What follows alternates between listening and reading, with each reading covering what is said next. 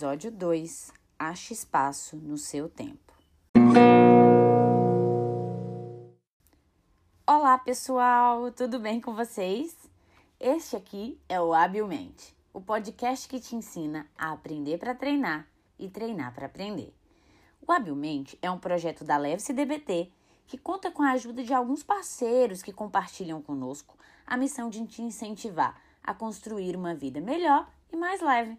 Aqui, em episódios curtos e embasados em elementos de abordagens psicológicas, cognitivas e comportamentais, que são de eficácia científica comprovada, vamos te ensinar a aprender e praticar novas habilidades para lidar melhor com padrões disfuncionais de comportamento, pensamentos acelerados e emoções desgovernadas.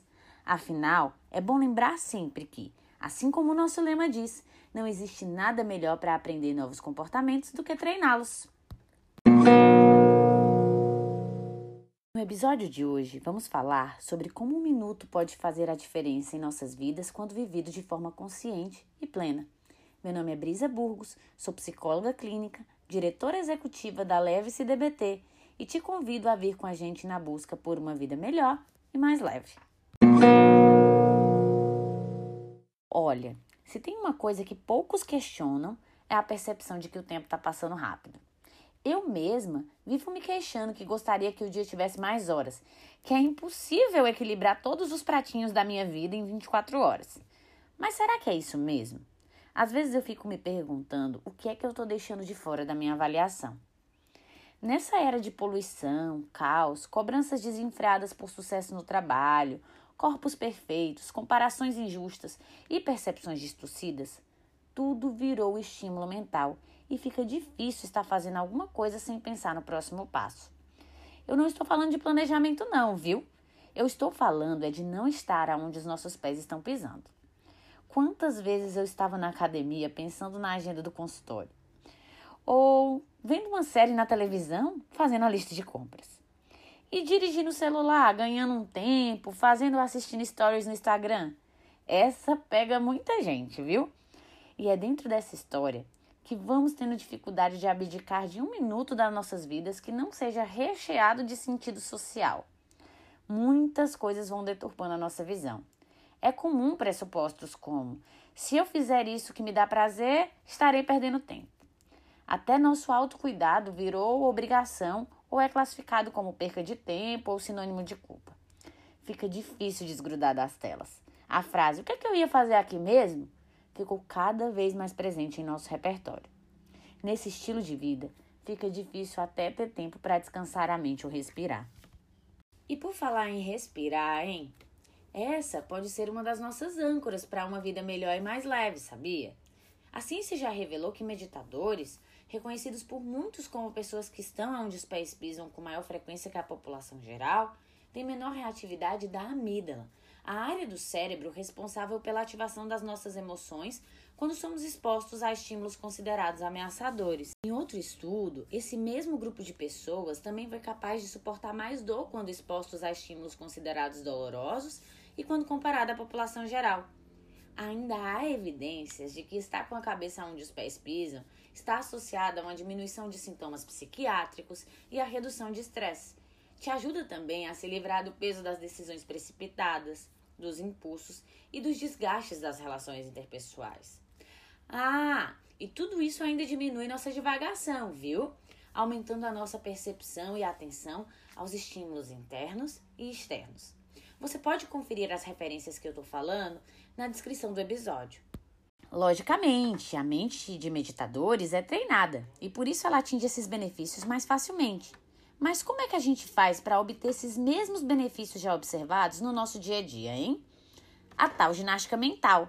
Sim, a gente não costuma treinar o nosso corpo para obter bons resultados? Então, o mesmo ocorre com a nossa mente. O nosso cérebro passa por um processo de adaptação estrutural e funcional, que ocorre a partir das nossas experiências e necessidades. Chamamos isso de neuroplasticidade.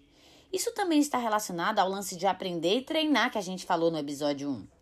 Não adianta a gente já querer ser meditador profissional se a gente ainda nem incorporou o hábito de respirar no nosso dia a dia. Primeiro, é preciso mudar a nossa mente com intencionalidade de assim fazer. tentar aprender esse novo comportamento. Então, que tal a gente começar por aí? Martin Borosso, um escritor americano, reconheceu a dificuldade das práticas longas e nos propõe começar por um minuto. Essa ideia não me parece nada mal. Vamos, reflita comigo. O que, que você faz em um minuto, hein? Às vezes, a gente só precisa de um minuto para virar o jogo contra o impulso, a desatenção e a divagação. Em nossa vida, quantas vezes escutamos? Eu falei sem pensar, se eu tivesse pensado antes eu não teria feito. Quando já vi, eu já tinha falado. Imagina também que um minuto pode te ajudar a diminuir a ansiedade e o estresse do dia a dia, melhorar o fluxo dos pensamentos, ideias e concentração nas atividades que estão sendo realizadas. Um minuto pode te ajudar simplesmente a encontrar espaço no seu tempo. Uau, isso já valeria tudo, né? Pode ser que você avalie como baixa a probabilidade que isso funcione, mas eu te convido a testar mesmo assim.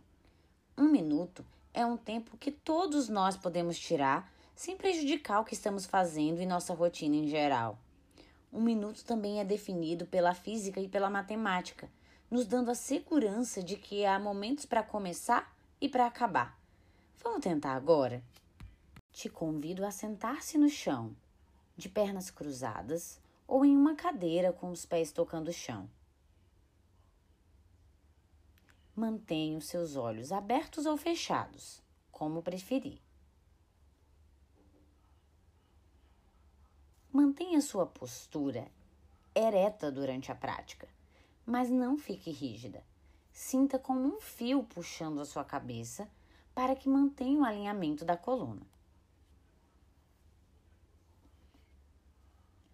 Agora, suas mãos. Elas devem ficar sobre sua coxa, de forma simétrica e em repouso.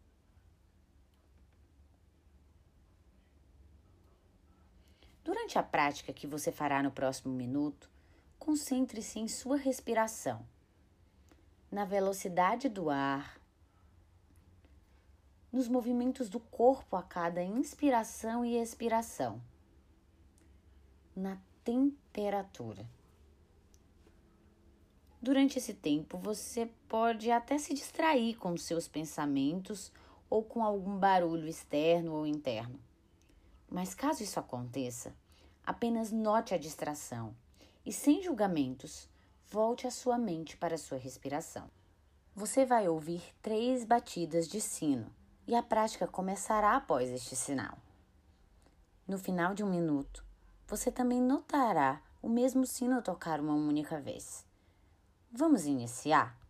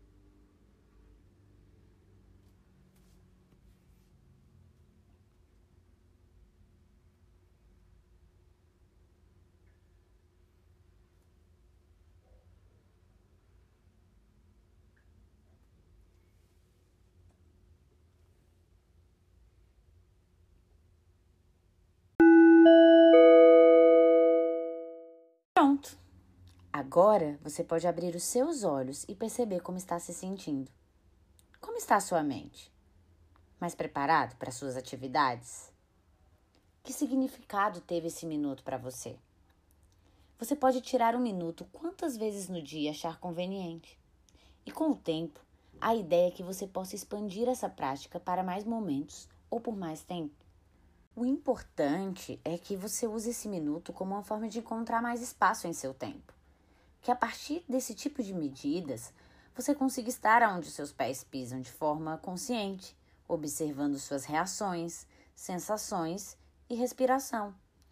A ideia é que você possa sair do piloto automático e participar de forma mais plena das experiências presentes, que estão disponíveis logo ali e exclusivamente para você. Sim, cada experiência é única, cada momento é um momento. Uma vez perdido, o tempo não volta. Hum, como você pode fazer isso no seu dia a dia? Tire um tempo quando notar que está correndo. Quando estiver em uma fila, na sala de espera do médico, no trânsito, antes de cada refeição e até entre um paciente e outro. Limpe sua mente. Quando tiramos um tempo para assumir a nossa capacidade de estar presente, damos mais valor ao que fazemos no aqui e agora. Nos tornamos mais produtivos também. A gente pode até olhar o Instagram e o Facebook conscientemente, sabia? Não? Experimenta! Você pode tentar praticar um minuto quantas vezes for necessário nos próximos dias. Se você quiser, pode nos contar como foi a sua experiência. Vamos adorar saber. E lembre-se, para suas próximas experiências, um minuto dura apenas um minuto. Não tente fazer dele mais longo, não tente fazer dele mais curto. Apenas vivencie o seu minuto e ache espaço em seu tempo. Gostou da nossa dica? Agora você já pode treinar para aprender. Até breve, pessoal!